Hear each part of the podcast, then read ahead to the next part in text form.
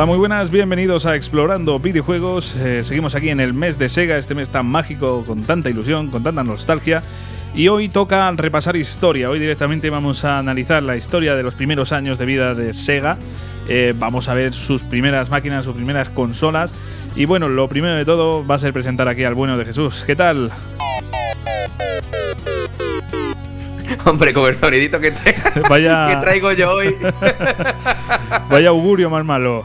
¿Qué tal, malo, pero da igual, tío. Eh, nos encontramos bien. Al final continuamos con el mes de Sega, que es lo que importa. Y además hoy traemos un programa que ya trajimos en la primera temporada, tratando precisamente a la competencia. Hoy volvemos, hoy retomamos el magnífico Parque Juegásico y uno no puede estar más contento, tío. Ya, Dios, es que Parque Juegásico, una sección que a mí en lo personal me flipó. el primer capítulo lo hemos ido dejando muchísimo tiempo porque fíjate que ya estamos aquí eh, en la recta final de, esta segunda, temporada, y joder, tío, ya, iba siendo hora. Pero también va a merecer mucho la pena, ¿eh? Pero es que, tío, de, en la primera temporada, la primera vez que hicimos Parque Juegásico, mm. lo hicimos con el magnífico Eneco de, Arqueología Nintendo. Un abrazo, Eneco, tío, porque fue un chaval que, además de que nos lo puso súper fácil, nos dio una cantidad de información nos dio una clase de historia tan buena, tan amena, tan divertida, que es que yo en lo personal, ahora mismito, tú y yo, mm, de verdad que estoy nervioso porque no sé si vamos a poder estar al nivel de lo que nos presentó Eneco. Pero bueno, vamos a hacer lo que se pueda. Vamos a hacerlo lo mejor posible. De hecho, pues eh, diferenciándonos bastante de, ese programa, vamos a hacerlo un poquito con nuestro rollo de explorando videojuegos. Jesús, eh, vamos sí, no, no, por supuesto. Yo no digo lo contrario. Lo que pasa es que, que uno no puede evitar sentir esa tensión de. Uf, tío, esto es como un examen, ¿sabes? Sí, sí, desde luego, porque, joder, eh, teniendo a uno de los mejores podcasters de, la historia aquí en España, bueno, pues, y sobre todo en el tema de videojuegos, pues eh, madre mía, tenemos aquí un listón muy alto, pero vamos a, ir a por ello, Jesús, y vamos a hacerlo de 10. Vamos a transmitir eh, los datos de la mejor forma posible, vamos a comentar anécdotas, vamos a hacer un poquito lo que hacemos siempre, siempre eh, comentar con mucha ilusión, con mucha nostalgia. Y ya digo, Jesús, si te parece, pues vamos a ir a por ello. Al turrón.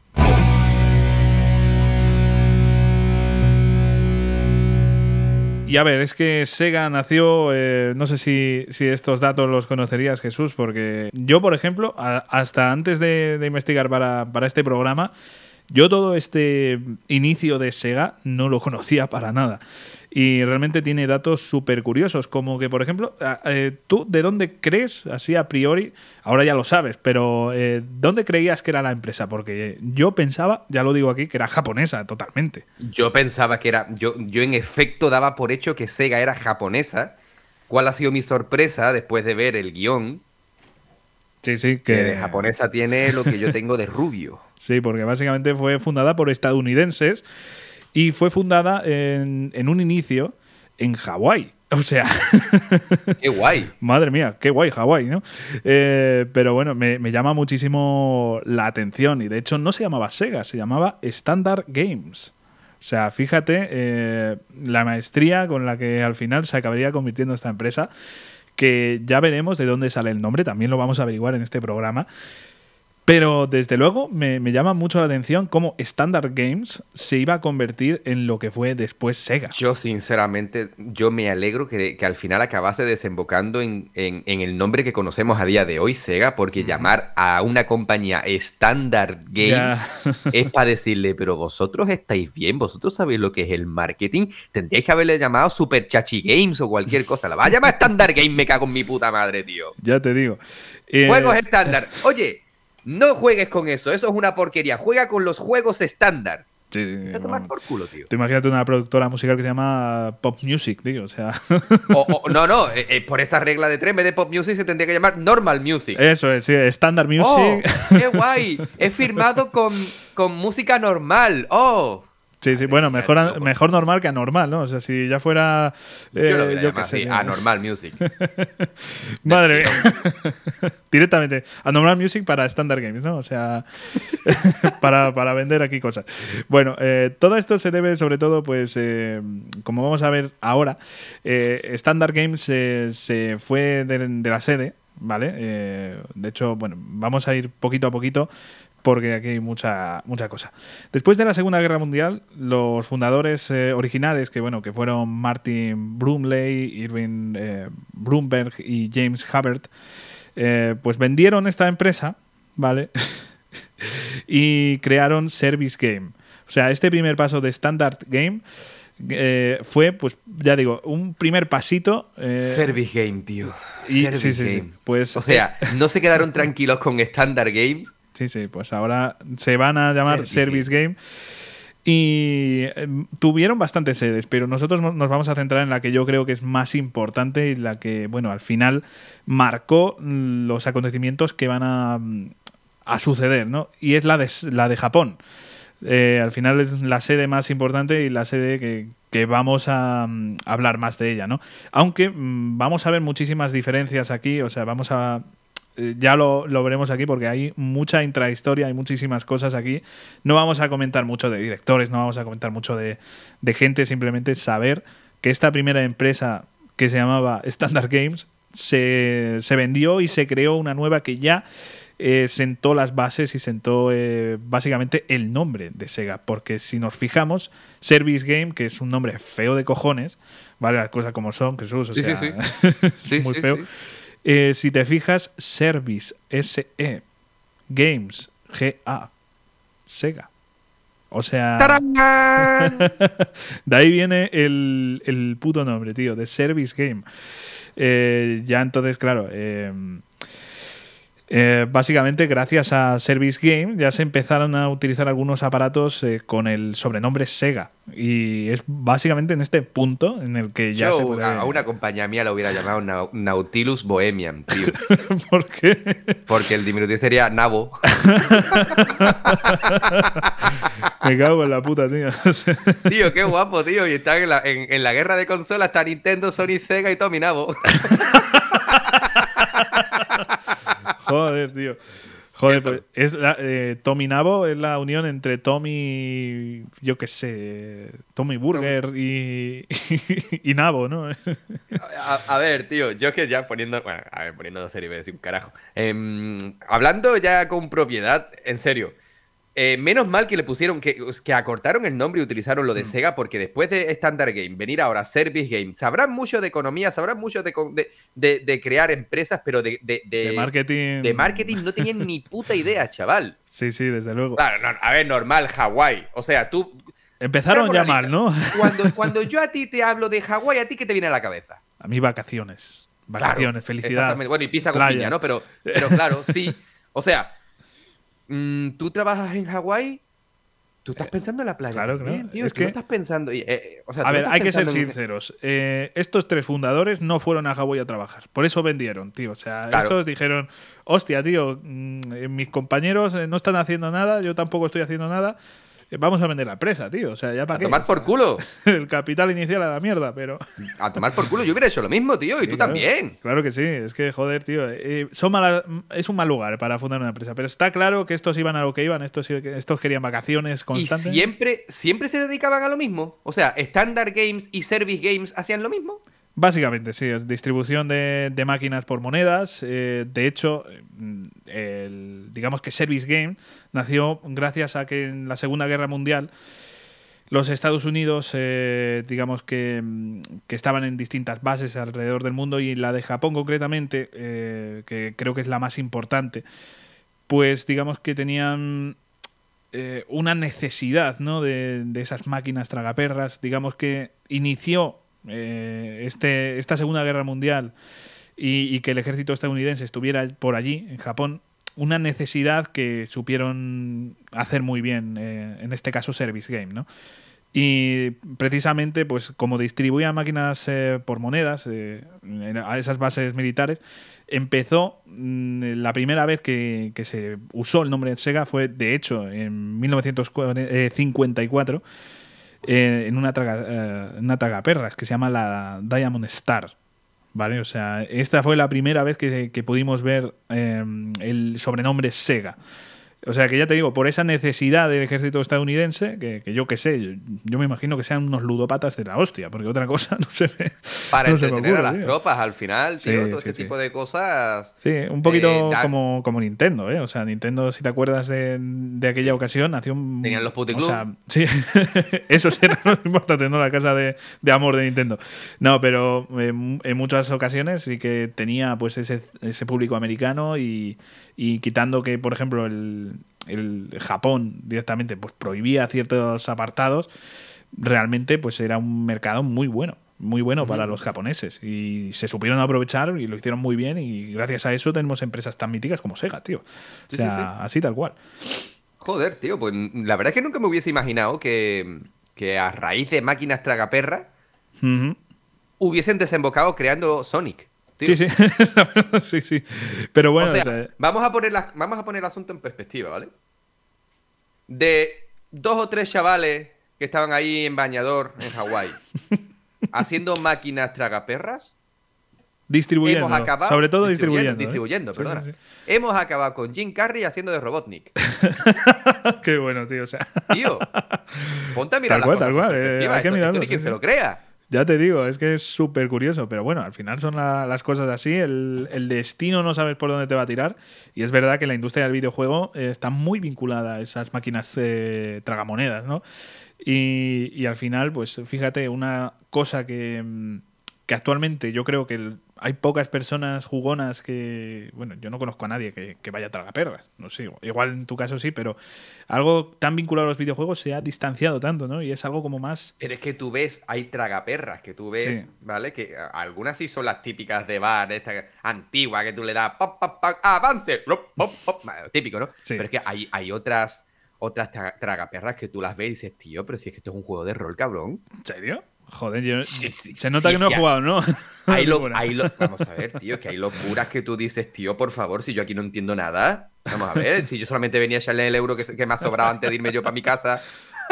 y, aquí me están contando la historia de cómo Gandalf se pegó en la casa de, de, Bilbo. Sí, sí. En la cabeza con toda esa madera. ¿Qué me estáis contando, tío? Si, es que hay tragaperras con lore. Hostia, eso. Yo flipo, tío. Yo flipo. Mira, te, cuento una anécdota. Ahora, que estamos diciendo gilipollas, tío. ¿Cómo sería una tragaperras hecha por Miyazaki? Hostias, pues. ¿Te imaginas? Cada, vez que le das al botón te pinchas, ¿sabes? Hostia, pero sería ya un nivel de dificultad.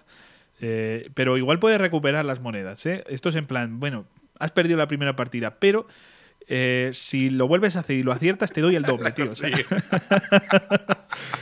Yo lo veo así, ¿eh? Yo lo veo así. Lo que pasa es que, claro, la dificultad sería mucho mayor. O sea, el, boss directamente en la máquina, tío. O sea, tienes que pegarte con ella con una espada. en fin.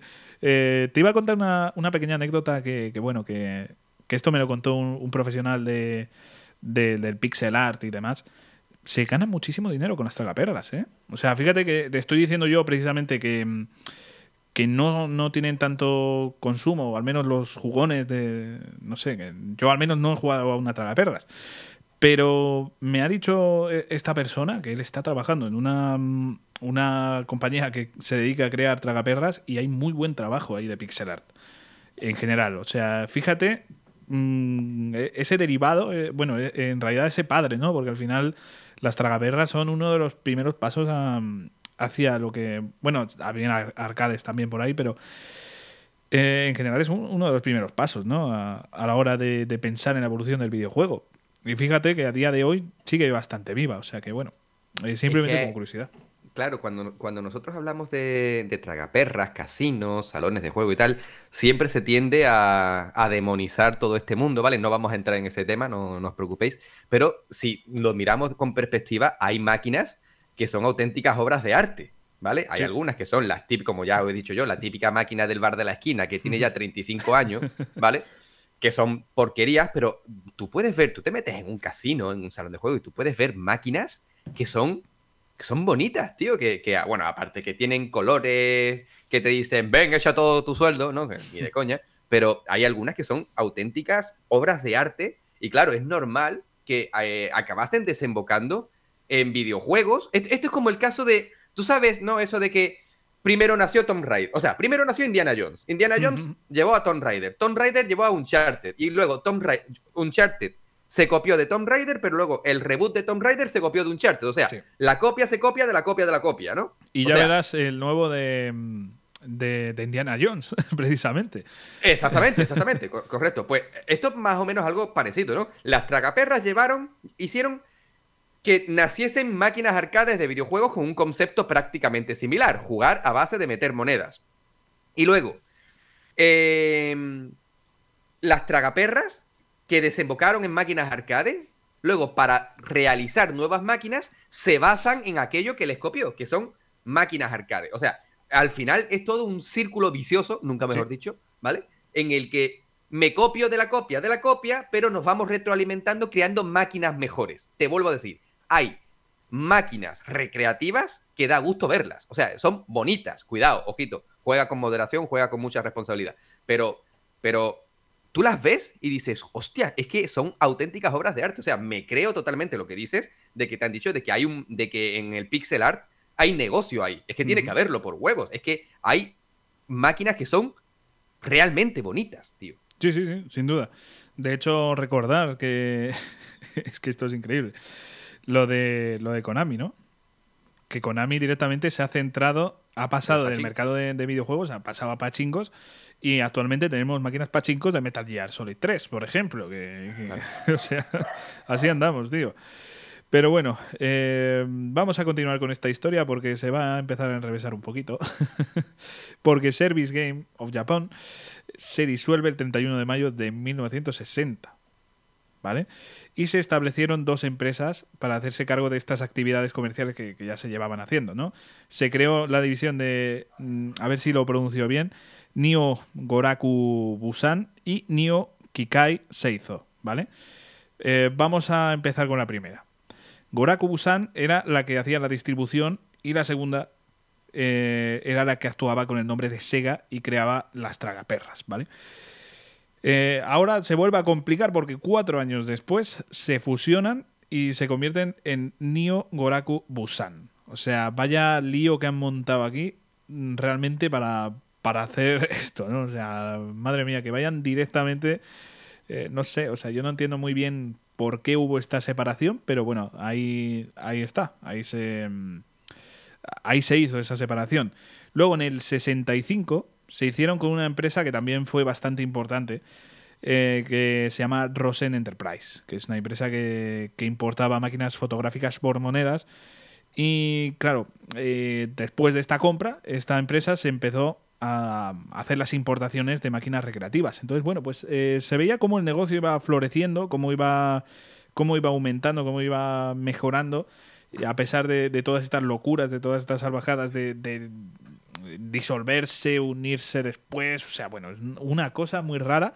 Eh, pero bueno, así supongo que son los negocios. Yo desde luego no conozco tantos casos de, que se disuelva una empresa y de repente se formen dos vertientes que se vuelven a unir después en una. Eh, cosas raras. ¿Eso es como Majin Buu? ¿O como, ¿O como Cell en Dragon Ball? Sí, pues básicamente. hablando de Dragon Ball y hablando de Hawaii, ¿tú sabías que el ataque tan, tan típico de, de Goku, el Kamehameha, viene de Hawái. Ah, ¿el nombre o directamente...? El nombre, el nombre, porque esto, es un, esto es un break súper sí, bueno. rápido que hacemos. Pero es que, según tengo entendido, había un, un alto mando de, de Hawái, no sé si sería un gobernador, un presidente, no sé lo que sería, que se llamaba Kamehameha. Joder, fíjate, tío. Y de ahí viene el Kamehameha. Hostia. Flipa, tío. Eso eh, O, al menos eso, eso he leído yo en innumerables ocasiones. Yo quiero creer que sí, a mí me mola la historia. Sí, bueno, puede ser. Bueno, lo dejamos ahí un poco en misterio, pero tiene. ¿Te imaginas que, que, en vez de ser el. Ponle tú, presidente o gobernador o lo que sea, Kamehameha, fuese zapatero? Hostia. Hostia, ¿cómo, ¿cómo, sería ese grito? No quiero ni imaginarlo. No, no te lo imagines. Bueno, no sé, pregúntale a la mujer.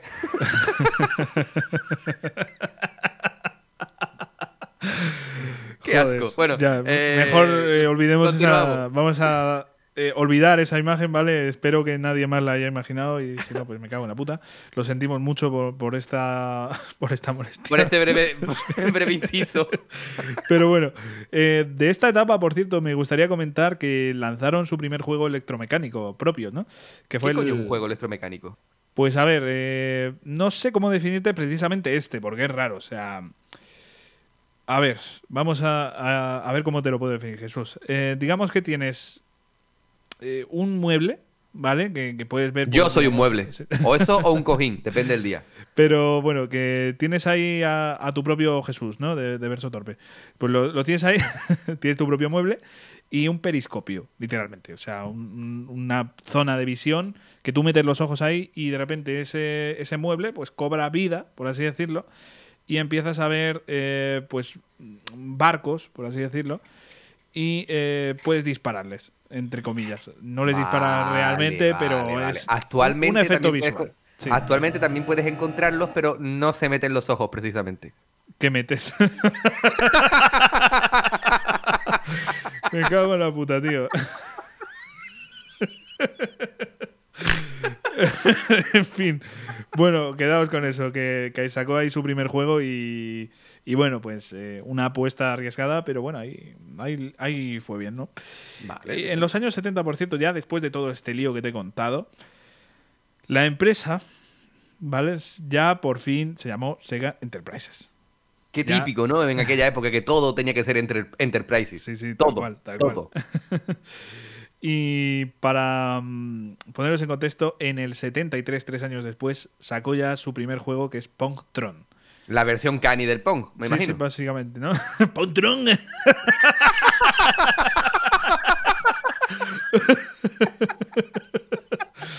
Joder, tío. Hostia, es que tío, en serio, Pong Tron. Hostia, ¿En serio? Sí, sí, sí. No, había otro nombre. E, esto lo hizo el mismo de marketing del principio. Seguramente, seguramente. Pero bueno, un, un, aparato mítico así curioso que para nada tiene que ver con el Pong de toda la vida. No, esto no tiene nada que ver, ¿no? Echarle un buen vistazo porque me cago en la puta, tío. O sea, copia descarada. Pero bueno, vamos a ver muchas copias descaradas. ¿eh? Ya, ya veremos. vamos a ir avanzando, pero de verdad que. Era algo muy típico de la época. El copiar y, claro, como en aquella época el tema de los derechos de autor, pues todavía era un concepto difuso, pues era muy normal que. De hecho. Eh, entre, en cómics, por ejemplo, entre Marvel y DC, eso también lo veíamos. El tema de copiar de una forma exagerada, pero no pasaba nada, lo podíamos encontrar en innumerables ocasiones con un montón de superhéroes y villanos. Ejemplo práctico, Deathstroke de DC y Deadpool de Marvel son es que, tío, el nombre, lo mismo. Hasta el nombre, tío, porque si me dices, yo qué sé, la apariencia, los poderes... Y el, nombre real, tío. O sea, Slade Wilson y Wade Wilson. o sea, Tío, esto es. Es que me parece feo, ya, ya en serio. Eh, después los personajes son, la hostia, hay que reconocerlo. Pero, tío, que, echar un poco más de, imaginación. Es verdad que sin el. No plagio, pero sin copiar no se avanza. O sea, es decir, si tú ves algo que ha progresado otra empresa y copia sus virtudes añadiendo tú las cosas, es cuando mejora, ¿no? O sea, te pongo el ejemplo de Hollow Knight que, lo estoy jugando ahora mismo. Eh, el Hollow Knight es que coge cosas de Metroidvanias, muchísimas, pero también coge cosas de Souls. O sea, coge, mm, coge las cosas que, necesita de, de, los géneros que necesita y crea su propia fórmula. Y es así. Y, y me parece genial, cuidado. Sí, sí, sí, a mí me parece genial. Entonces lo que quiero decir que si vas copiando cositas es, normal, pero bueno, Tron, por ejemplo, no lo, no veo. Pero siempre se ha dicho que copiar eh, en el concepto más benévolo de la palabra, copiar es una forma de, de, mostrar admiración, ¿no? o sea, si, a mí me gusta cómo vistes, te copio porque me gusta cómo vistes. Si a mí me gusta cómo, cómo insultas, pues me copio la forma de insultar, tío. Sí, es verdad que, joder, eh, tiene muchísimo sentido eso, ¿eh? En admiración. De hecho, pues hay muchos casos, ¿no? De que una persona admira a otra y la otra se enfada, ¿no? O sea, tío, que me has copiado de no sé qué. Y realmente, pues sí que es un símbolo de, admiración, ¿no? O sea, porque dices, joder, tío, me, ha gustado tus zapatillas, eh, me ha gustado tu camiseta, no sé qué. Son cosas que, son muy típicas y, y sí, yo creo que va por ahí, ¿eh? Yo creo que va por ahí. En videojuegos imagino que sí. Muchas veces, o sea, ¿quién no ha querido hacer su propio, por ponerte un ejemplo, o sea, su propio Zelda, ¿no? O sea, eh, fíjate la cantidad de, juegos que ha hecho la, comunidad, ¿no? De, de fanmates que ha hecho la comunidad y es precisamente por esas cosas, ¿no? Por admiración, por, por cariño. O sea, ese Sonic Manía, por ejemplo, nacido casi de literalmente del plagio de, de Sonic, ¿no? O sea, a ver, al final, a la larga, cualquier símbolo de, admiración que desemboque en una copia, tenemos que entenderlo como eso. Me está, si me admira, a, mí no, obviamente, porque no, soy el ejemplo perfecto para admirar, pero imagínate un futbolista, ¿no? ¿Cuántos chavalillos hay por ahí que tienen el mismo corte de pelo de Cristiano mm. Ronaldo? Sí, sí, sí. ¿Vale? Muchísimos. ¿Por qué? Pues porque lo admiran, es normal. Tío, es un personaje público, es una persona fácil de admirar, pues yo puedo entender que, que, se pongan el, ese corte de pelo, tío. Pues final es eso. Claro, claro. Mira, te, cuento una anécdota personal. Eh, yo empecé a llevar barba en plan ya para siempre, o sea, porque yo sí que había llevado barba muchas veces y tal, pero empecé a dejarla y tal y no la he vuelto a cortar. Eh, me acuerdo perfectamente eh, y así podéis poner ya edad a mi barba. Con el primer tráiler de Metal Gear Solid 5. ¿En un poco en honor a, Big Boss. Y bueno, ahora ya no parezco, o sea, ya no, parece la barba de Big Boss, ya parece la de Gandalf. Pero. Sí, por ahí, por ahí. pero en su día yo empecé literalmente por eso. O sea, yo empecé a llevar barba ya de siempre, de por sí, a raíz de, ese tráiler en, honor a, mi querido Big Boss. Así que. Pues mira, no, no lo sabía. claro, claro, bueno, es una curiosidad así tontita, pero bueno. En fin, bueno, vamos a continuar aquí con, Sega. Y es que en esta época, ¿vale? En, la década de los 70, empezó a ganar bastante popularidad la empresa gracias a los arcades. De hecho, eh, hay uno que creo que te va a sonar mucho, que es el Frogger, ¿no? Es de Konami, pero la distribución se encargó Sega. Pero desde luego es uno de, esos juegos míticos que, que han pasado a la historia Actualmente lloriqueamos mucho por Dark Souls, Demon Souls, Bloodborne, Elden Ring. Mira, eh, si no habéis jugado Frogger siendo pequeñito, porque no, es que yo ahora mismo tengo 38 años y me estoy pasando Frogger. Pues mira, escúchame, em, fantástico, hazlo con 4. hazlo con 4 años, verás tú qué risa. sin duda, sin duda. Eh, esto da para otro programa, pero también hay que tener en cuenta el avance que tiene cada persona con los videojuegos. Quiero decir, una persona que, lleva toda la vida a, los mandos de, una consola, como es nuestro caso, por ejemplo, hemos podido adaptarnos muy bien a las jugabilidades y actualmente cogemos cualquier juego y no nos cuesta nada engancharnos a su jugabilidad. Pero tú imagínate una persona que no ha jugado en su puta vida, o sea, que tenga 40, 50 tacos y no haya jugado nunca y de repente le pongas un, un juego casi actual. No digo el de Ring, digo casi cualquier juego. O sea, un bayoneta, un, yo qué sé, prácticamente cualquier juego, le va a costar, ¿eh? Le va a costar porque estamos tan acostumbrados actualmente a los botones, a la cámara y, tal. Y es verdad que en su día, eh, vale, eh, estabais todos jodidos, ¿no? O sea, tú te ponías con cuatro años, eh, todos estábamos jodidos al primer juego que jugáramos. Es que todo, es que en, en, la época, claro, yo tengo más años con Bosque, ¿no?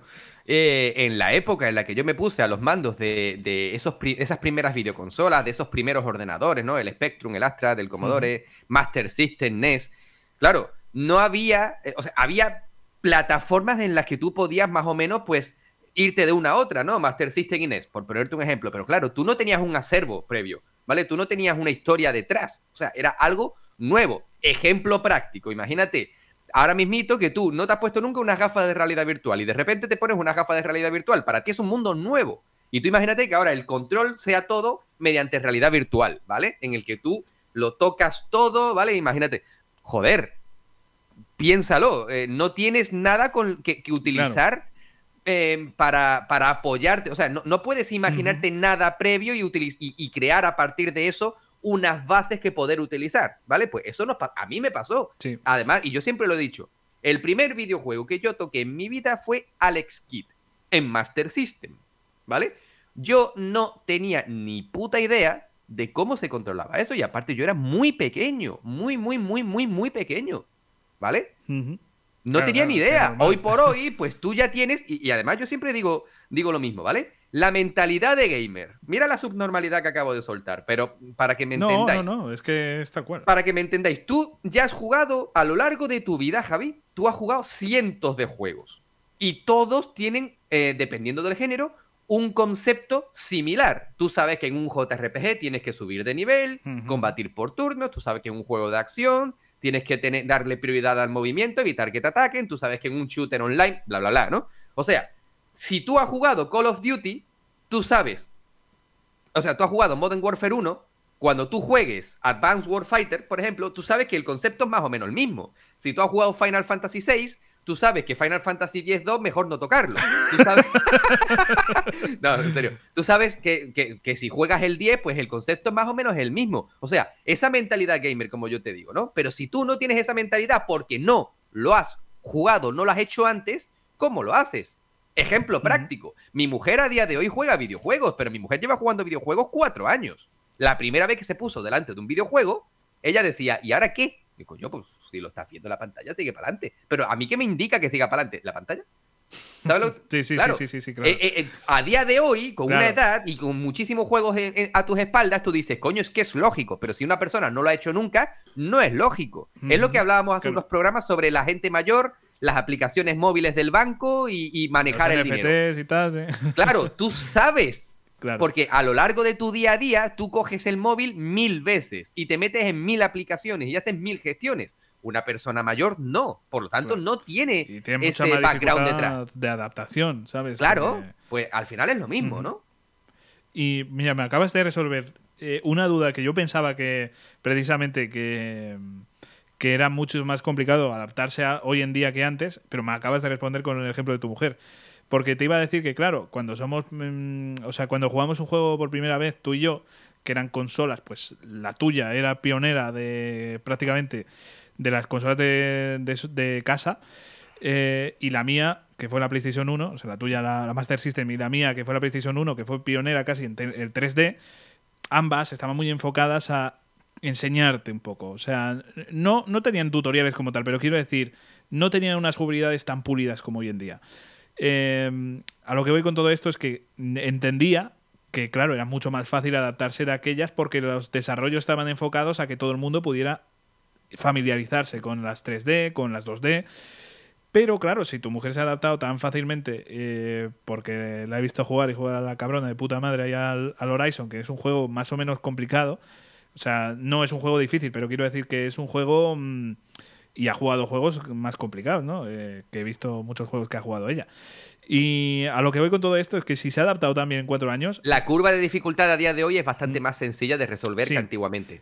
Yo eh, creo que sí. Sí, sí, sí, por eso, pero hostias. Eh, yo pensaba precisamente que al estar la jugabilidad tan implementada, tener que adaptarte al cambio de. O sea, mover la cámara con el joystick, o sea, con el dedo derecho, ¿no?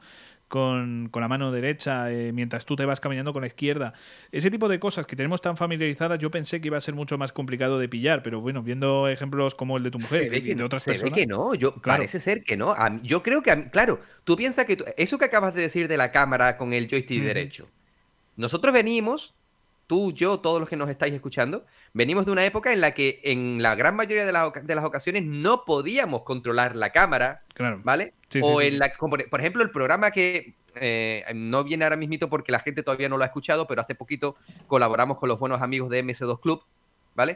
y, bueno, estábamos hablando de juegos antiguos y tal, y en mi, en mi, en mi ocasión, por mí mismo, tuve que jugar para, para, hablar sobre, o sea, tuve que jugar, tuve que hablar sobre un juego que, que llevaba sin jugar, lo más grande, y que vi unos cuantos vídeos en, en YouTube y tal, sobre eh, Medal of Honor de la primera PlayStation. Y claro, algo tan básico actualmente como moverte con el stick izquierdo y apuntar con el derecho y mover el arma, ¿vale? En aquella época tú lo hacías todo con, un, con el analógico o incluso con el pad direccional y para apuntar tenías que pulsar un botón y es el mismo pad direccional el que movía la, eh, lo que sería el eje de, la pistola, del arma, ¿vale? Claro, nosotros veníamos acostumbrados de años de eso y de repente nos sueltan que el joystick derecho permite mover el arma. Claro, te revienta la cabeza.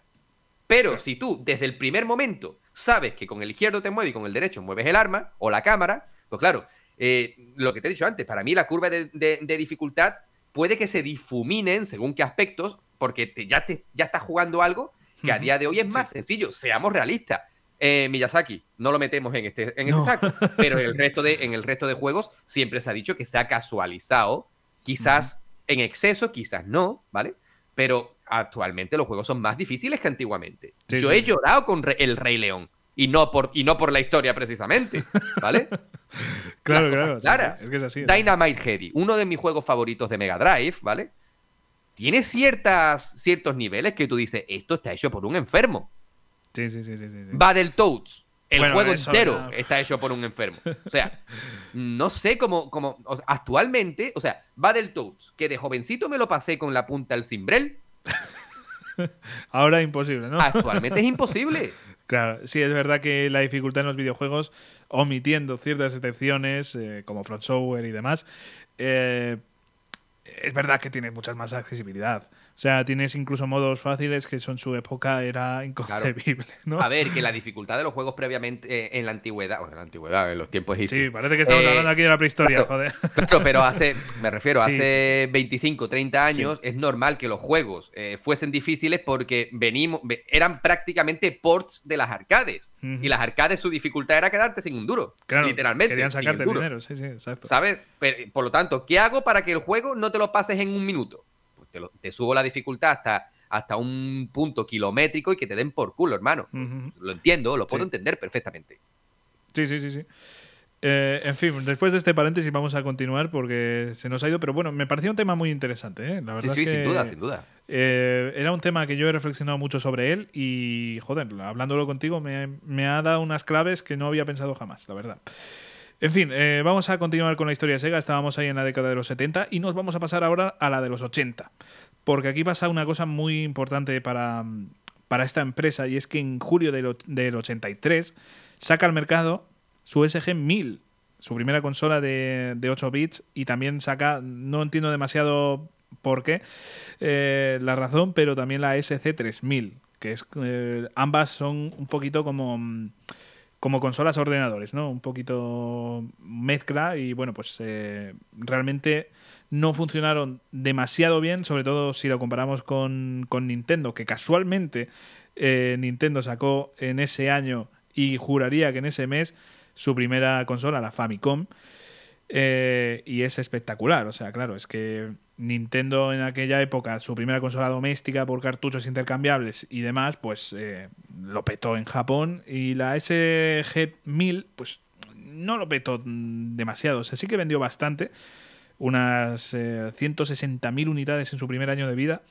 que eh, no está nada mal. De hecho, no está mal. ¿no? ¿no? para nada. Pero claro, es que este Nintendo en Japón lo petó bastante más. Entonces, bueno, pues la verdad es que Nintendo con su Famicom logró unas cifras mucho mayores y Sega, pues bueno. Sí, bueno, pero, es, eso, tío. En la época, 160.000 consolas o u ordenadores, como tú quieras llamarlo, puede que estuviese bien. A lo mejor 160 nada más que 160.000 Gran Turismo se han vendido en tu ciudad eh, en su lanzamiento, a lo mejor, ¿sabes? Pero es que, claro, no es el, no es el mismo número de jugadores. Sí, sí, sí. De hecho, a ver, esto viene un poquito eh, que sean de este estilo, así como un poco microordenadores. Viene un poquito porque en Europa estaban triunfando. O sea, en, Europa teníamos un, mercado de microordenadores que era mucho mayor que el de consolas. O sea, de Atari y demás, por ejemplo, yo no sé si, si tú conoces algún caso de alguien que, que, tenga un Atari, porque yo creo que aquí en España no sé ni si la solimos, la verdad. Atari no conocí ninguna personalmente. Yo los microordenadores que conocí, como ya he dicho antes, ZX Spectrum, Commodore y Amstrad. Claro, es que en Europa era un poquito lo que, lo que más triunfaba. Era casi eh, hasta la salida de NES, unos años más tarde, era casi el, mercado que, teníamos aquí en, en, nuestro país y en nuestro eh, en Europa en general, ¿no? Pero bueno, eh, por eso se centró un poquito en eso, porque quería abarcar ese público. El de Japón estaba mm, eh, dificilillo, pero bueno, como salió el mismo año que, que NES, tampoco tenías las estimaciones ahí perfectas de, de, llegar a Europa tanto. Pero bueno, de todas formas, eh, hizo un trabajo que ya digo digno de mención. No llegó a las cifras de, de, Nintendo, que básicamente se coronó ahí como la reina y va a seguir como la reina mucho tiempo. Pero bueno, en este año también, por cierto, pasó otra cosa que a mí me, me parece significativa y es que en este año 83 se contrató a Yu Suzuki, ¿vale? Eh, entró a trabajar aquí en, la empresa Yu Suzuki, que es una persona que a mí me parece de vital importancia, sobre todo en estos inicios de, de Sega.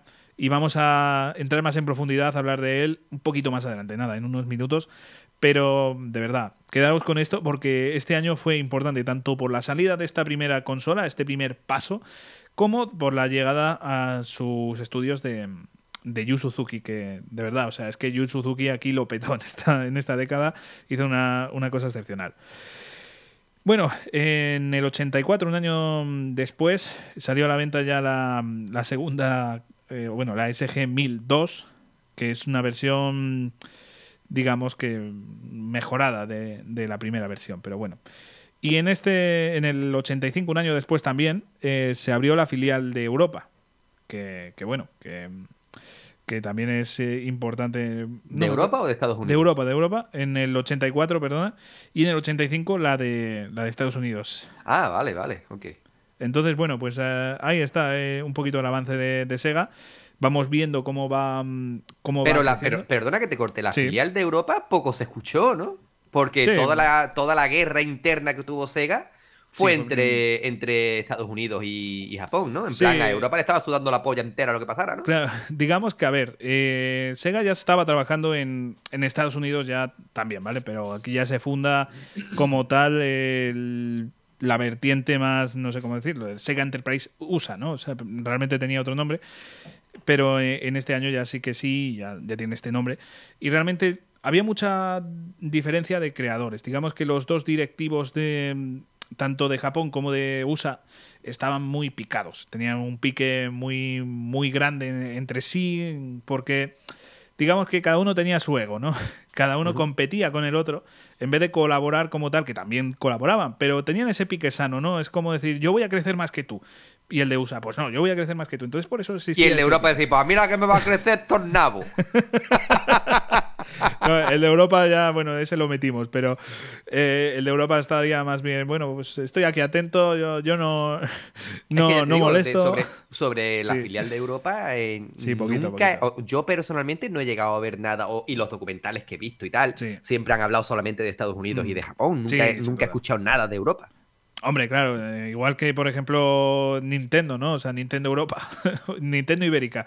Es que apenas lo hemos oído. O sea, realmente la. El nombre de jamón, tío. Ya, tío. Pero realmente las sedes importantes, eh, por ejemplo, para Nintendo también son las japonesas y la americana.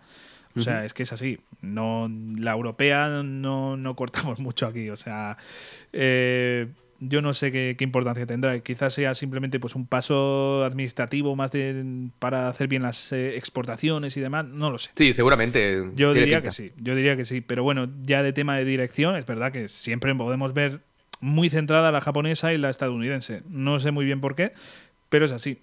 Mm, y no sé por qué, pero los japoneses, sobre todo, tienen una obsesión muy grande con triunfar en su país. Y es que yo creo que el público japonés es el público más, eh, sobre todo en esta época, que más compraba, ¿no? De, videoconsolas y de, juegos, porque de verdad es que luchaban a muerte en, en Japón.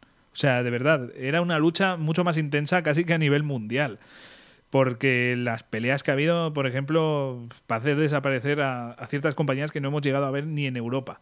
O sea, hemos llegado a tener em, consolas impresionantes que no hemos visto en Europa, tío. precisamente por estas luchas internas por Japón. Y si hubieran triunfado en Japón, las hubiéramos visto aquí. Por ejemplo, el caso de la WonderSwan, ¿no? Que, que, es un caso que no, nos, no hemos llegado a tener aquí en, Europa. Y era una consola muy buena, ¿eh? una auténtica pena, tío. sí. sí. Es que, joder, es una, lástima porque hubiera sido una competencia muy directa y lo fue en Japón para la Game Boy. Pero bueno, eh, centrándonos en Sega y volviendo un poquito al hilo, como podemos ver, eh, en esta década Sega hizo grandísimas cosas y de hecho una de ellas también va a ser eh, hecha por, por el gran hombre que he comentado, Yu Suzuki.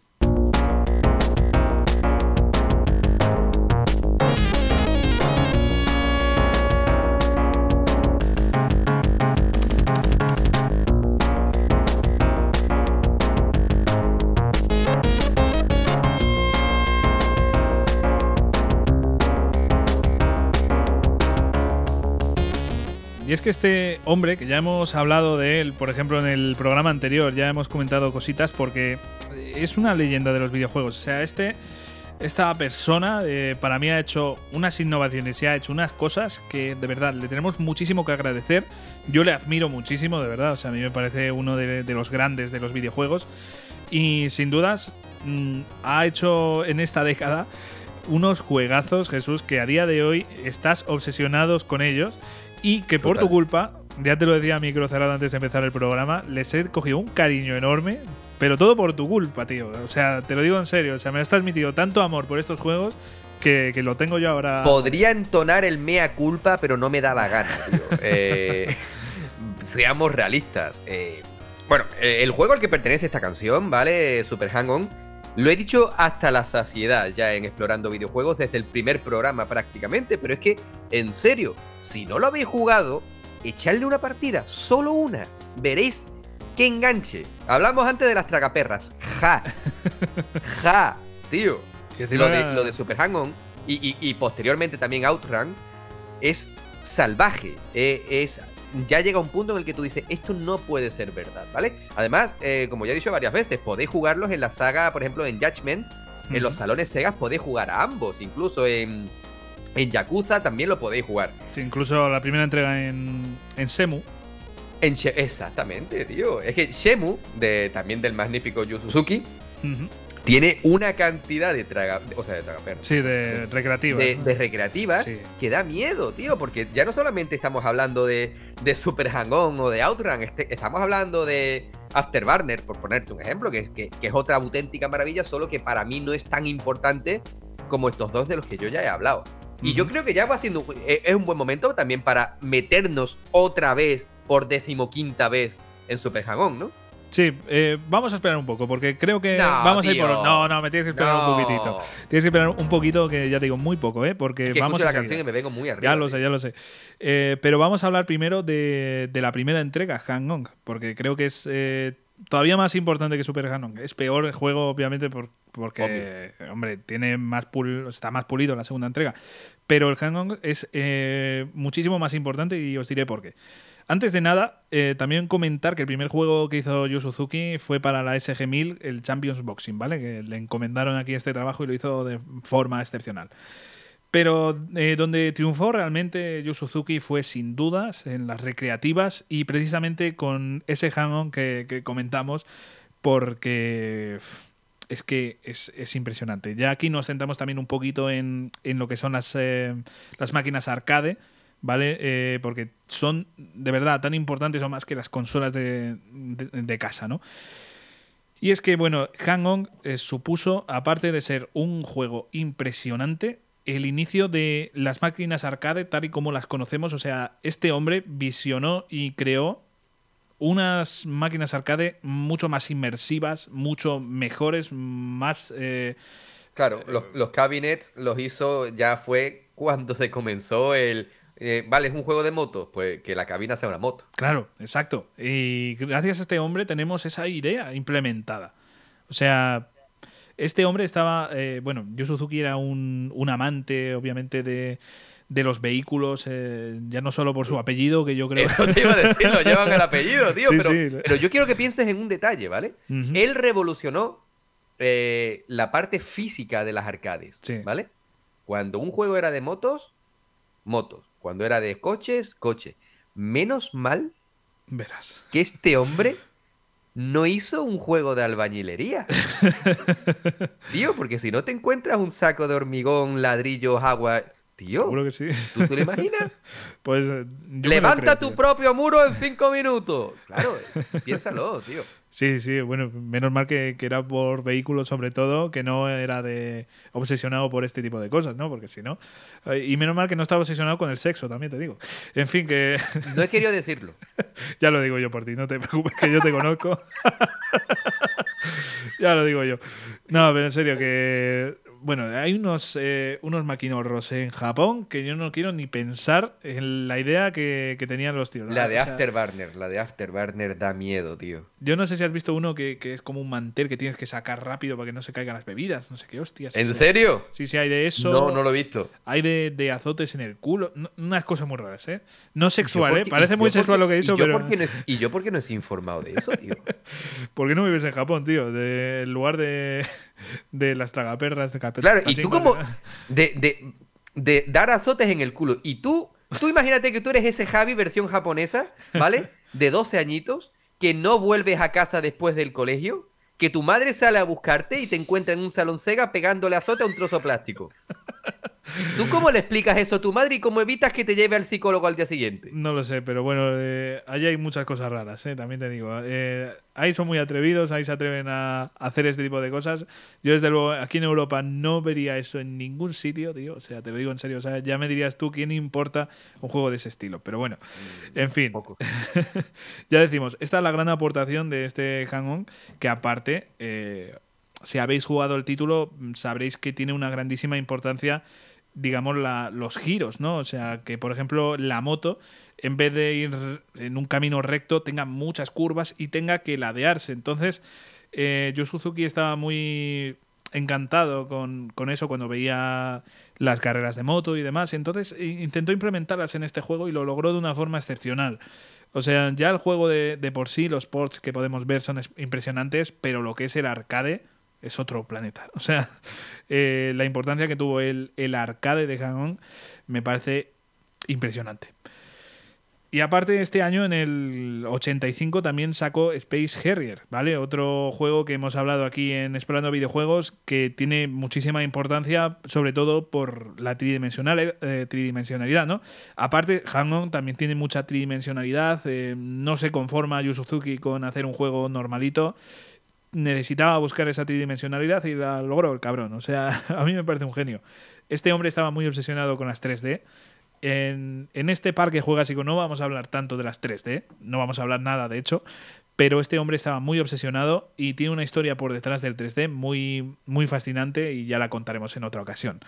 Pero de verdad que impresionante, impresionante este primer trabajo, que estos primeros trabajos de, de arcade tan importantes y tan buenos que han sido. ¿eh? Y ya, Jesús, ahora llegamos al año que te importa a ti, tío. Llegamos al 86, donde saca ya no solo Super Hound, sino también tu, grandísimo Outrun.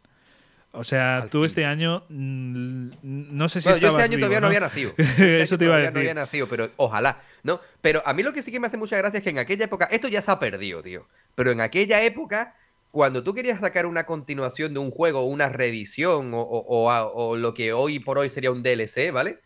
¿Vale? Que ahora todo es Game of the Year, pero en aquella época era Super, ¿vale? Yo te sacaba Hang-On, la siguiente entrega era Super Hang-On, ¿vale? Si yo te sacaba Star Wars, la siguiente entrega del juego, cuidado, no de las películas, era Super Star Wars. ¿Super Star Wars? ¿Somos tontos o qué? ¿Vale? Pues eso se ha perdido. Tú imagínate que en vez de Pokémon Sol y Luna y luego Ultra Sol, Ultra Luna hubiera sido Super Sol, Super. Claro, voy a jugar al Pokémon Super Sol. Sí, tonto, yo al Mercadona. Claro, tú te, lo imaginas, tío. Estaría todo guapo, tío. Eso se ha perdido. Sí, sí, La verdad es que mm, nombres más imaginativos que Tal 2, mm, yo lo compro. De hecho, mira, te pongo un ejemplo. Super Castlevania. Eh, bueno, molaría. Pero. existe, existe. ¿Existe? Hostia, no, no, lo he jugado.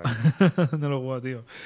Pero, pero lo que voy, que por ejemplo, Elden Ring, diga lo que digas, eh, es un Dark Souls. O sea, es una otra forma de llamarlo Dark Souls, ¿no? O sea, en vez de numerarlo, para mí es. Tú me dices que, está ambientado en el mismo mundo y me lo creo, tío. Aunque tenga. Es verdad que tiene Yo doy por hecho que sí, ¿no? Pero en vez de Demon Soul Remake, pues Super Demon Soul. Y a tomar por culo la bicicleta. muy típico, muy típico de, esta etapa y yo creo que muy vinculado también al público al que pertenece. ¿Sabes? Eh, adolescentes que igual les. Producto de su época, tío. Todo lo que tuviera Super delante ya molaba. Sí, sí, sí. Pero bueno, Super por cierto, es que es una pasada. Y puedes comentarnos más cosas, que este es uno de tus tus grandes juegos, así que... Es uno de mis juegos fetiche. Es uno de mis juegos fetiche, ¿vale? Yo siempre lo voy a decir, yo no soy para nada, o sea, soy totalmente respetuoso con los trofeos, los platinos, los logros y tal, pero yo no soy seguidor de sacar platinos ni 100% de juegos, pero cuando salió en, aquí en, España el servicio de PlayStation Now, vi que uno de los juegos que podía jugar a través de streaming, desafortunadamente, pero bueno, ahí estaba, era Super Hang-On, la versión de PlayStation 3. Y yo vi que tenía trofeos. Y digo, no me puedo quedar tranquilo sabiendo que uno, uno de mis juegos favoritos tiene trofeos que no platino, cuidado, ahí me reventó, pero bueno, yo me tuve que sacar el 100% de ese, que, no es nada difícil, ¿vale? Es muy sencillo, ¿vale? Muy, muy, muy sencillo. Pero de verdad, lo disfruté como un enano. Y es que es uno de esos juegos que junto con Final Fantasy VIII, eh, el primer Metal Gear, cosas así, ¿no? Que, que, son juegos que me han acompañado a lo largo de mi vida. No me canso de jugarlo. Y te lo decía antes a micro cerrado cada vez que tengo un ratito, no sé a qué jugar o quiero ponerme a jugar, pero todavía estoy pensando en qué me voy a meter, primeramente me voy precisamente a, ese, a este Super Hang-On que está en PlayStation Now y le meto un rato. O si tengo en la consola metido, por ejemplo, los Judgment, ¿no? O Judgment, o cualquier cosita de eso, yo paso un ratito bueno en las recreativas dándole a... Porque es que es uno de los juegos de mi vida, tío, es uno de los juegos de mi infancia. No es, a ver, no os imaginéis ahora mismo, no, si no lo habéis visto, no os hagáis pajas mentales, ¿vale? Es un juego de la época, es un producto muy de su época. Un juego sencillo, cuidado, sencillo en su planteamiento, no en, su no, en el desarrollo, porque el juego es difícil que te cagas, ¿vale? Tienes distintos, distintos, o sea, tiene, eh, la selección de nivel son cuatro partes del mundo, ¿vale? Siendo, empezando desde el más fácil hasta el más difícil, ¿vale? Y pues tienes Europa, África, Asia y, y, América, ¿no? ¿Qué pasa? Que dependiendo de la zona es más o menos difícil. Si no recuerdo mal, la de África es la más fácil y la de Oceanía es la más difícil. o sea, la de Asia es la más difícil, si no recuerdo mal. Y, y, casa perfectamente, porque el juego es difícil. El juego te obliga a utilizar ese turbo, te obliga a trazar la. O sea, en aquella época, eso de trazar la curva era era un sueño, ¿vale? Era una tontería que no se podía conseguir. Super Hang-On te obliga a trazar la, la, curva perfectamente al mismo tiempo que tienes que, tienes que tener cuidado con tus, con tus, con, los rivales porque están ahí, te pueden dar, te tiran de la moto, te echan fuera de la carretera y te comes un, un, cartel. Carteles que, que, que, que yo creo que tienen serigrafía mi cara en casi todo. sí, normal. Pero para mí lo, lo, más complicado, no sé si estarás de acuerdo conmigo, es el contrarreloj. Total. O sea, esa Totalmente. Es, que esa es otra. El tiempo se agota y tienes que pasar por checkpoints para que no se te agote, para poder revitalizar ese, esa, ese temporizador. El juego es difícil porque te tienes que enfrentar a un montón de enemigos. La velocidad, las curvas, los rivales y el tiempo. En un juego que, que es de motos, de carreras de motos. Ya digo que para mí una obra maestra, sobre todo de su tiempo, pero a día de hoy muy, muy, muy disfrutable y es una, locura. Llegamos a Outrun, que, es otro de tus juegos fetiche, de, esos juegos que tienes también un cariño impresionante y también cabe, eh, hay que mencionarlo aquí y hay que hablar sobre él. Bueno, ya hemos hablado también hasta la saciedad de Outrun, pero bueno, al final pero el planteamiento es muy similar al de Super Hang-On una contrarreloj en la que tienes que llegar a los checkpoints a tiempo para que no se te agote el tiempo y nuevamente tienes que tener cuidado con, las, con la carretera, con las curvas y con, en este caso, no rivales, porque tú estás conduciendo tu Ferrari con una chica al lado a toda velocidad, pero...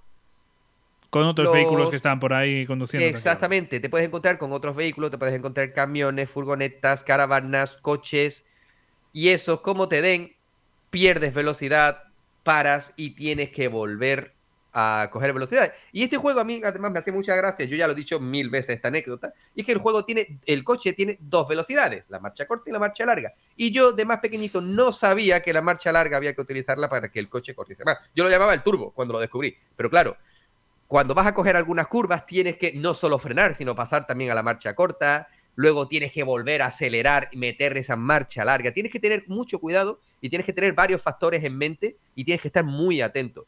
Eso nuevamente no se veía tanto. Yu Suzuki con dos, tres elementos tontísimos revolucionó el género de la conducción en una época en la que parecía que la conducción simplemente era pulsar un botón y andar para adelante, tío. y es completamente distinto. Es que tal cual, lo has, definido perfectamente. O sea que yo ya digo, Yu Suzuki en esta etapa, que yo creo que es una de las más brillantes, yo creo que la más brillante porque ya eh, eh, fue exagerado lo que logró en esta etapa.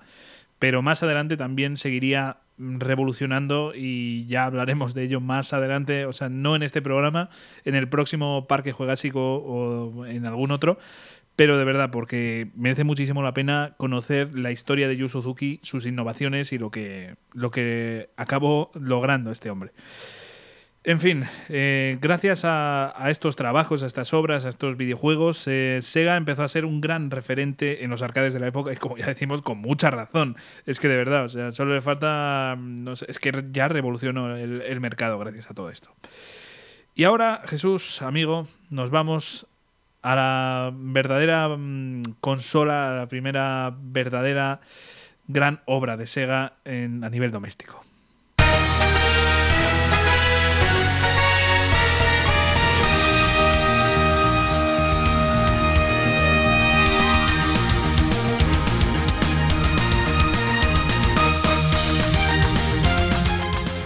Y es que en 1985 salió en Japón una consola que yo creo que revolucionó lo que es el concepto de esta empresa. Y es que salió la famosa Mark III, que te sonará muchísimo, ¿verdad, Jesús? O sea, de toda la vida. Sí, por supuesto, es un traje de Iron Man, ¿verdad? pues básicamente. No, pero mm, la Mark III, eh, que así fue conocida en sus inicios, al final acabaría llegando a Europa con y siendo más conocida ¿no? como Master System. Esta grandísima consola de videojuegos que yo creo que, eh, sobre todo en Europa, marcó los inicios de muchísimos jugadores. en Europa es que fue la, grande, ¿no? O sea, sí que es verdad que eh, salió la NES y demás, pero yo creo que hay un cariño especial por la Master System en, países como Europa. Si no me equivoco también en, otros como Australia y demás, sí que hay mucho más cariño y Sega triunfó muchísimo. Entonces, bueno, pues eh, teniendo en cuenta esto, pues realmente funcionó muy bien en, ciertos países. En Japón, como ya sabéis, pues tampoco fue lo, más exitoso del mundo, pero eh, realmente funcionó bien. Y fíjate que tenía un hardware bastante más potente que la Famicom, ¿eh? O sea, no es que estemos hablando de, una consola equitativa, pero ¿sabes cuál fue realmente la, mm, la clave de Nintendo? Realmente el fracaso, o sea, el problema que tuvo Sega. ¿Cuál? Pues que los estudios que colaboraban con Nintendo tuvieron que firmar que no iban a lanzar sus títulos para, para otras consolas. Entonces esto fue un jaque mate clarísimo.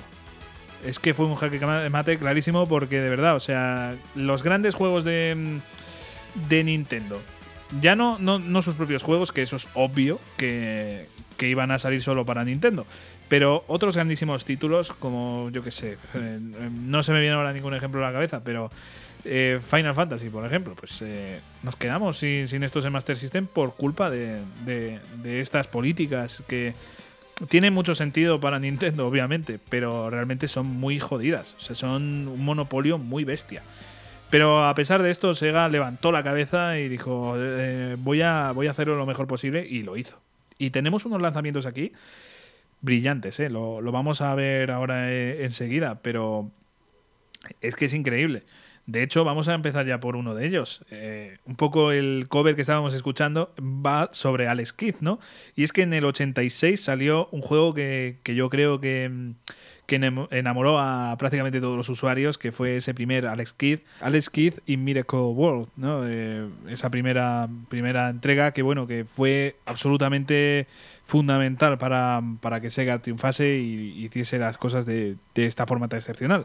Lo hizo también, de hecho, Jesús, que fue conocida por los usuarios como la mascota de Sega. O sea, básicamente, antes de la salida de otro, de otro personaje, pues eh, Alex Kidd fue considerada, pues, por así decirlo, la, mascota de, la compañía.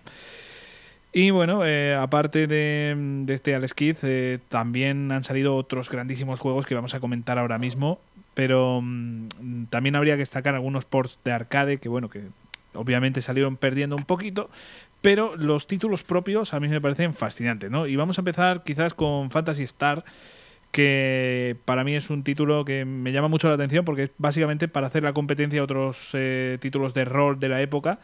Principalmente, aunque a mí no me parece mm, exactamente así, hay mucha gente que, que dice que es para el equivalente de Zelda en, esta plataforma. O sea, digamos que para hacer la competencia de Zelda. A mí me Zelda no lo veo. Yo eso no lo veo así. De hecho, yo lo veo como, competencia de Sega, veo más que además el bueno de Ricky lo está jugando en Twitch ahora mismo, el Soleil. Sí, sí, sí. Y de hecho, yo es que diría, si tuviera que apostar, yo creo que estos querían hacer la competencia a, Final Fantasy. bueno, concretamente a Dragon Quest. Yo apostaría por Dragon Quest, que, era, sobre todo en Japón, digamos que era mm, la, la joder, voy a decir compañía, bueno, el, juego, la saga más influyente y más importante allí, ¿no? Entonces, yo apostaría que iría más por ahí. Es que hay mucha gente, yo he visto que, se compara con Zelda. Se compara mucho con Zelda, pero para mí, desde luego, yo apuesto claramente a que. ¿Sabes que Fantasy Zone, o sea, perdón, Fantasy Star es uno de los de, de, las cuentas pendientes que yo tengo, tío. No he jugado, o sea, los he jugado en plan por probarlos, pero nunca he llegado a meterme de lleno en un Fantasy Star. Y curiosamente también está, que ahora, por ejemplo, se puede jugar tanto en PC como en Xbox. el Fantasy Star Online, me parece, ¿no? sí, me parece que sí. es un MMO que, es bastante querido por la gente. Sí, sí, sí, ya te digo que en general la saga es bastante querida y lo que pasa es que, a ver, no nos esperemos un Final Fantasy. O sea, quiero decir, en, estos clásicos no nos imaginemos un Final Fantasy clásico, un Dragon Quest clásico. Eh, bueno, eh, clásico, clásico sí, ¿no? Pero me refiero no un Final Fantasy VI, por ejemplo, o un Final Fantasy V. Es un juego con, con menor carga narrativa y, buena jugabilidad. O sea, bueno, es, un juego más centrado y es un juego de, de la época, ¿no? Un juego más centrado en la jugabilidad. Pero bueno, en general, Fantasy Zone también es una de mis. Eh, joder, a mí me ha vuelto a pasar. Fantasy, Star, tío. es una de estas sagas que a mí me encantaría meterme y tengo pensado meterme de lleno y pasarme el máximo número de juegos posibles porque me llama mucho la atención. Además, que al igual que, por ejemplo, Final Fantasy Dragon Quest es fantasía medieval, esta es eh, fantasía medieval galáctica. O sea que eso a mí siempre me ha llamado mucho la atención y siempre que. Claro, los trolls te dan con, garrotes láser, ¿no? Me cago en la puta. Pero bueno, ya digo que tengo, tengo muchas ganas de jugarlo y, creo que con este pequeño resumen no hacemos justicia a este primer juego, pero eh, de verdad que es una obra magnífica y uno de esos grandes juegos de Master System. También eh, me gustaría hablar de algunos que estos sí que has podido jugar tú a a este tipo de juegos. Mira, me meto con Fantasy Zone, que, hablábamos de él, ese juego de navecitas tan colorido. A ti, no sé, Jesús, qué, qué sensaciones. Yo tengo que, tengo que reconocer que es un juego que nunca me hizo especial gracia, incluso en la época, ¿no? Que en aquella época era como si hoy por hoy jugásemos a, yo qué sé, ¿no? Eh, a Forza Horizon, ¿no? Eh, nunca me. salvando la distancia. Sí, bueno, pero sí. Pero en, cuanto a calidad gráfica, ¿no? Exacto. Nunca me llegó a convencer, lo jugaba. Eh, sí, bueno, mucho colorín por aquí, colorán, colorón por allá, pero mm, no me, a mí, yo en lo personal no era un juego que a mí me, me llamase realmente la atención. Master System tenía otros tantos juegos que sí que eran muy especiales para mí. Sí, yo imagino que mm, el Jesús del pasado tirase más por plataformas, ¿no? Y de hecho quizás te guste mucho el Wonder Boy. Eh, ¿no? Que es otro Wonder Boy, que además es un juego que, bueno, pues ha recibido un, vamos a llamarlo remake, vamos a llamarlo nueva entrega, eh, que, tiene una pintaza, no lo he llegado a probar todavía, pero tiene una pintaza muy buena. Y hay otros tantos juegos que yo sé que tienes ahí apuntados, que son muy buenos. Sí, desde luego. Mira, vamos a, ir por alguno así más, no desconocido, pero que quizás un poquito más adulto que, el resto, ¿no? El Cillion, que es, digamos, el Metroid de, de, de Sega, iba a decir de Zelda. Luego también tenemos el Master of Darkness, que digamos que es el Castlevania de Sega. Eh, ya decimos que como... Es que había que hacerlo, es que si no se quedaban atrás. Es que claro, con toda esta mierda de, Nintendo, de esa cláusula de no podéis sacar más eh, para otras compañías, es que Sega tuvo que inventarse aquí un montón de cosas. Y otro grandísimo juego que yo creo que ha marcado un antes y un después fue Ninja, Gaiden, ¿no? ¡Guau, chaval, tío! Chaval, Ninja Gaiden, cuidado, porque por aquella época y, luego más tarde vendría también en Mega Drive y tal, el magnífico Shinobi, pero muchas veces nos dejamos atrás Ninja Gaiden, que es un juego que era realmente difícil, tío. Era un juego que al primer pero es que es un juego sensacional, tío. y, además, cuando tú ves los Ninja Gaiden actuales, el 1, 2 y el 3, ¿vale? Son juegos que beben muy bien de, esa, de, de, cómo nació Ninja Gaiden, porque eran juegos que eran muy son muy exigentes. Y estos, no, recuerdo si fueron dos o tres Ninja Gaiden antiguos, eh, o, más incluso, no sé, yo, yo solamente conocí dos de ellos, y eran una auténtica salvajada que una persona, que un niño tan, tan pequeño como yo, me pusiese a los mandos de Ninja Gaiden. Yo decía, esto no hay quien lo juegue. Yo me pegué días y días y días en el primer nivel sin ser capaz de terminarlo. Hasta que conseguí la habilidad, que, no me duró mucho, por supuesto, para continuar. El juego era una burrada. Sí, sí, sí. Es que, bueno, son juegos muy complicados y a día de hoy también, o sea, digamos, las, entregas ya en 3D también son bastante complicadas, ¿eh? O sea, madre mía. Eh, yo creo que es un juego muy mítico, sinceramente, y de hecho yo creo que que hay muchas personas que tienen muchísimo cariño a, la saga en general. Pero bueno, por mala suerte, últimamente está bastante más abandonada, ¿no, Jesús? O sea, no. eh, no ha salido ningún juego en los últimos, no sé. Yo de Ninja Gaiden, lo último que vi fue el Ninja Gaiden 3. Bueno, este recopilatorio que sacaron de los tres y se acabó, tío. Yo quiero creer que en algún momento volveremos a verlo porque es una saga que es buenísima. Sí, sí, es que es una, una pena que se haya quedado por ahí un poco olvidada, pero bueno, Ojalá que con esto, mm, no sé, que, se animen a hacer alguno nuevo y tal. Ahora viendo que la dificultad es algo tan, digamos, que, la gente quiere, ¿no? O sea, es una necesidad ya por parte de los usuarios viendo la gran acogida que ha tenido el de Enric, ¿no?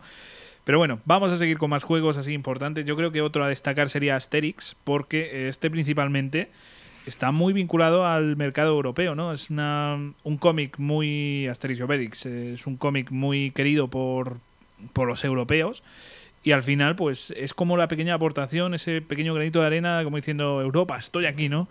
El juego de Asterix, ese juego de Asterix del que tú hablas de Master System. Eh, además, yo tengo una bonita historia porque eh, este juego de Asterix me lo compró mi padre en un pack que venía juego y película de, de, de Asterix, ¿no? Que no recuerdo, no recuerdo cuál era de las películas, ¿vale? De dibujos. No me acuerdo cuál era. Pero Asterix, a mí, actualmente yo llevo años y años y años sin ver ni tocar nada de Asterix. Sé que hay juegos nuevos de Asterix, ¿no? Los XXL, pero no, no los he probado. Pero en aquella época, este Asterix de Master System lo fundí, lo quemé de una manera que era una burrada, tiene una salvajada. Típico juego de scroll lateral, plataformero, un beaten up, al fin y al cabo, en el que eh, utilizas tanto Asterix como Obelix. Joder, tío, qué recuerdos más guapos, ¿eh? pues sí. Qué, bueno. Eh, otro juego también que te traerá muy buenos recuerdos y yo creo que también a una gran parte del público, ya no solo que haya jugado Master System, porque tenemos otras versiones también posteriores. El Castle of Illusion. Joder, tío. otro, este otro. Mickey Mouse, cuidado, Mickey Mouse firmó una enorme cantidad de juegos buenísimos en la época de Master System y Mega Drive, ¿vale? Sobre todo en, Mega Drive tenía, em, tenía unos juegos buenísimos. Especial mención el de, el de Fantasía, que, fue una salvajada, tío. Era, un juegazo. Eh, he conocido a gente que decía que no les gustaba. A mí el de Fantasía me encantó. Pero este Castle of Illusion es un juegarral. Cuidado, ah, hubo una, un remake, ¿vale? Que no sé para qué plataforma salieron. Yo, yo lo he jugado en PC. Y, es que es el mismo juego, pero con una factura gráfica, obviamente, mm, muy superior. Eh, uno de los mejores juegos que yo jugaba en aquella época. Sí, sí, y yo creo que una de las claves también de Master System, ¿eh? porque tenía una unión bastante importante con Disney, o sea, porque aparte de este juego también podemos ver la segunda entrega, ¿no? De Land of Illusion. Eh, bueno, no sé si es una segunda entrega como tal, pero bueno, yo, yo intuyo que sí. Ese no lo he probado. e incluso he visto mm, del Pato Donald algún juego, o sea que realmente sí, también, también. Había una unión aquí interesante y desde luego para los chavales de la época me parece eh, algo bastante a tener en cuenta, sinceramente. O sea que, ojo, cuidado que, al final eh, Sega no estaba tan muerta, ¿no? Como creíais, Nintendo, cabrones. Con todo el cariño y respeto del mundo, ¿eh? Que ya sabéis toda la audiencia que queremos muchísimo a Nintendo, nos encanta la compañía. Sí, no, pero obviamente había una rivalidad y al final Nintendo hizo esa jugada magistral de que no pudiesen hacer nada con Sega, pues Sega tenía que buscarse las habichuelas, tío. Y si de esa forma conseguía una unión más o menos respetuosa con Disney, joder, Disney. ¿Vale? Una, empresa que desde siempre ha sido de las más grandes. Sí, sí, sí, vamos, y los personajes, ¿quién no los conoce? O sea, eh, a mí me parece que son juegos que venden muchísimo y son eh, directamente pues marcas, ¿no? O sea, Mickey Mouse, el Pato Donald, o sea, son marcas literalmente, eh, marcas andantes. Y bueno, vamos a finalizar aquí con, con lo último, de, o sea, con los últimos juegos que, quiero hablar aquí de Master System, que son los D-Makes, esos eh, ports, por así decirlo, de, de Mega Drive, de la consola que va a salir tiempo después, de Sonic 1 y 2, porque me llama la atención que salieran estas versiones, ¿no? O sea, que hicieran una conversión tan buena, porque además eh, hacer un, un remake, por así decirlo, o sea, un remake que sea inferior al juego original, me parece que tiene narices, ¿no? O sea, hay que tener ganas para sacarlo en una plataforma que, que es inferior a, la original, ¿no? Me parece bastante curioso y yo creo que hicieron un buen trabajo, ¿no, Jesús? Sí, sí, sí. Vamos a ver, eh, todo lo que sea acercarle a un mayor número de público un producto como es este del que vamos a hablar, a mí me pareció una jugada magistral y no fue el único caso que hubo, ¿eh? No, no, tuvo bastantes remakes, incluso de arcade, como ya hemos dicho, algunos ports que, obviamente son inferiores a, a, los juegos originales y pues ahí se quedaba tan pancho, ¿no? Y de hecho la Master System se le se le vendió un poquito como la mejor forma de llevar los arcades a casa. Obviamente, pues no es así del todo, porque no, no, me parece la consola más apropiada para eso hoy en día. Pero claro, en su época, obviamente, era una consola eh, más potente que, que, la Famicom y claro, pues en realidad pues tenía potencial. Lo que pasa es que, claro, era muy complicado. Estamos hablando de 8 bits y estamos hablando de una consola que tiene muchísima menos potencia que un arcade. Pero de todas formas, espectacular. Espectacular lo que logró esta, esta consola. Y de hecho, vamos ahora a algunos accesorios. No sé si quieres comentar alguna cosilla más de, los juegos, Jesús, o pasamos a los accesorios. Precisamente de los juegos quería, pero una breve anotación. Y es que eh, yo espero que tuviese cárcel el que al que se le ocurrió que las portadas fueran como un PNG. ¿Vale? O sea, una cuadrícula y cuatro dibujos garabateados encima. Hay auténticas porquerías. O sea, por norma general, las portadas de Master System son malas. Pero hay cada cosa por ahí que tú dices, yo espero que hayas tenido cárcel. Cabrón. Es que son horribles. Hay que reconocerlo, las cosas como son. Eh, las portadas de, de la Master System son de las más feas que pueden haber salido en la industria de los... Pues mira qué bonitas las que salían de, la primera Nintendo, de Super Nintendo, de Mega Drive, ¿vale? Y qué puta basura las de Master System, tío. Es que, dan, miedo, ¿eh? dan, ganas de no jugar y, aparte de dar miedo literal, o sea, ya no, no solo eso, o sea, algunas imágenes de, esas portadas dan auténtico... Mira, tú ves la portada de Outrun y tú dices, un juego tan bueno no puede tener una portada tan mala. Es que me cago en la puta. Además, eh, eh, no sé, había algunos conceptos que estaban un poco mal hechos, ¿no? En en esas portadas. O sea, exagerado. Eh, horrible trabajo en ese sentido eh, y posiblemente una causa más que, que hizo poco atractivo la compra de, esta consola, pero o al menos de, varios de los juegos. Pero bueno, eh, de todas formas, como bien decimos, los juegos no tienen ese, esa culpa, no, no, es culpa suya y lo que podemos jugar a día de hoy, ese legado es bastante más bonito que las portadas. Y a ver, vamos a terminar de hablar de la Master System con eh, algunos accesorios que creo que cabe la pena destacar. Eh, hay muchos, hay muchos, pero yo me voy a centrar en dos que creo que, son curiosos, ¿no? El Sega Light Phaser, que es una copia básicamente de las pistolas de, NES de Duck Hunt. Es que tal cual, tío, o sea, tal cual, es eh, súper curioso. Y también me, me llama mucho la atención el Sega Scope 3D. O sea, unas gafas 3D eh, en esta época que realmente pues eran superiores al resto de competencias. O sea, de verdad, eran muy buenas, muy buenas, muy visionarias, literalmente. Y, realmente eh, utilizaban una tecnología que no sé describir exactamente ahora, pero se, se, sigue utilizando, ¿no? O sea, lo típico del 3D en aquella época eran las típicas gafas eh, de colores, ¿no? O sea, que de un lado estaba roja, me parece, y la otra verde. Pues esta tenía... azul, ¿no? Sí, sí, sí. Quizás es azul, sí, sí, sí. Eh, me suena más azul, sí. Pero, pero eso, que realmente este tenía otro tipo de tecnología que es quizás el, más eh, utilizado a día de hoy. Pero bueno, realmente fue un visionario, pero ¿qué pasa? Que tuvo dos grandes problemas. Un precio muy elevado. Obviamente, pues estas cosas cuestan mucho, igual que las VR de ahora mismo.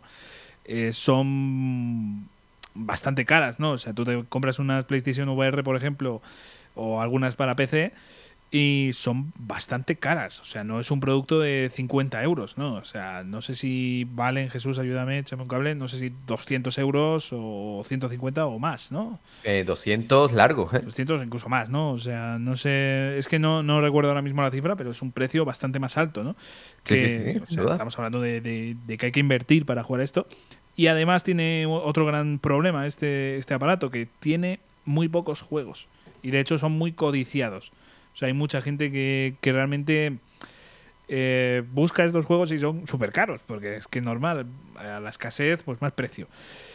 Así que nada, pues hasta aquí este viaje por eh, esta consola, por esta Master System que tantas alegrías nos ha dado.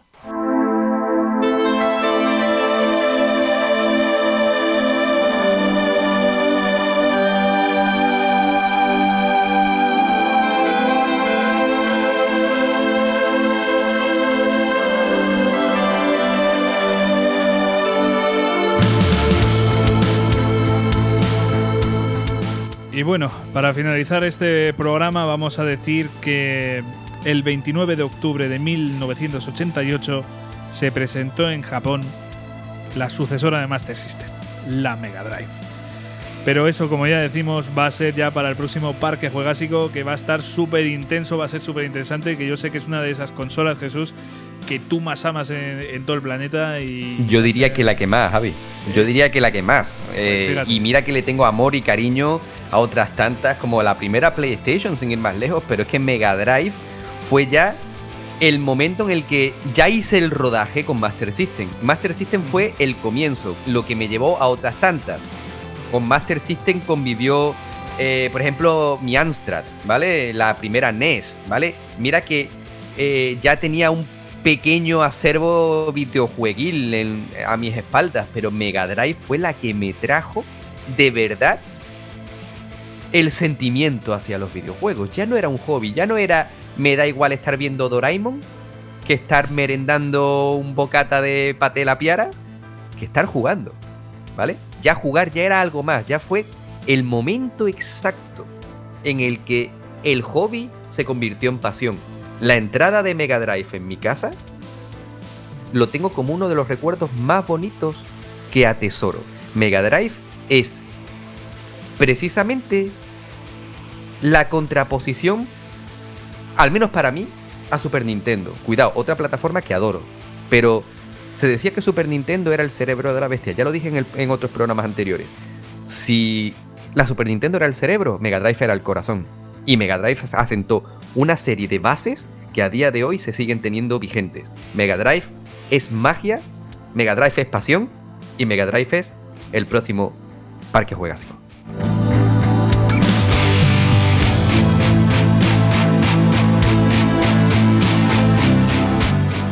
Yo no sé la audiencia, pero yo ya estoy con unas ganas de, del próximo parque jugásico que me estoy muriendo, ¿eh? Jesús, me cago en la puta, que bien eh, me has metido esa ilusión, que, esas ganas por, por, conocer más de la Mega Drive, porque me cago en la puta, tío. O sea, qué bueno. Aparte de, hablar de esta magnífica consola, también tendremos novedades de, de Yu Suzuki, que, que seguirá ahí él en su terreno siguiendo innovando y siguiendo haciendo cosas muy chulas. Y también eh, tendremos el nacimiento de una de esas sagas, eh, uno de esos videojuegos que marcaría el destino de la compañía y que sería en el futuro la verdadera mascota de Sega, ¿no? Que va a destronar al, querido Alex Kidd y obviamente me estoy refiriendo a Sonic, a su salida real, ya no ese porte que hemos estado hablando, sino su salida en Mega Drive que de verdad que ha condicionado el futuro de la compañía. Jesús, ha sido un verdadero placer eh, hacer este programa. Yo me lo he pasado genial, he aprendido muchísimo investigando y, hablando sobre, sobre esta historia tan magnífica. Y de verdad que tengo unas ganas de hablar de la Mega Drive que es que no puedo con ellas. una locura, tío, una locura. Yo lo que más he aprendido que Sega hará muchas cosas, pero el marketing se le da como el puto culo. Te quedas con eso, ¿no? Entre las carátulas y, todo el inicio de Standard Games y tal. ¡Hala! A tomar por culo la pues bicicleta. Pues bueno, Jesús, un fuerte abrazo. Un abrazo, tío. Y a todos vosotros, de verdad, muchísimas gracias por escucharnos, por llegar hasta este punto. Y ya sabéis, va a haber un próximo parque juegásico en unos meses, en un tiempecito. Eh, pero tenemos eh, todavía otro capítulo para para este mes de Sega tan especial. Así que estás muy atento. Vamos a decirlo, el especial de Semu. ¡Vamos, coño! Ese juego que tanto ha marcado también a Jesús, y no solo a Jesús, también a varios empresarios que después harían sus propios juegos. Podemos ver sus influencias en muchísimos juegos actuales. Eh, yo diría que en GTA, en Yakuza está clarísimo, en Jadman vamos a ver muchísimas cosas en ese videojuego que tenemos mucho que aprender. Así que mm, estad muy atentos, que va a ser un capítulo muy importante y espero que os guste. Muchísimas gracias de verdad a todos y nos escuchamos la semana que viene. Hasta luego.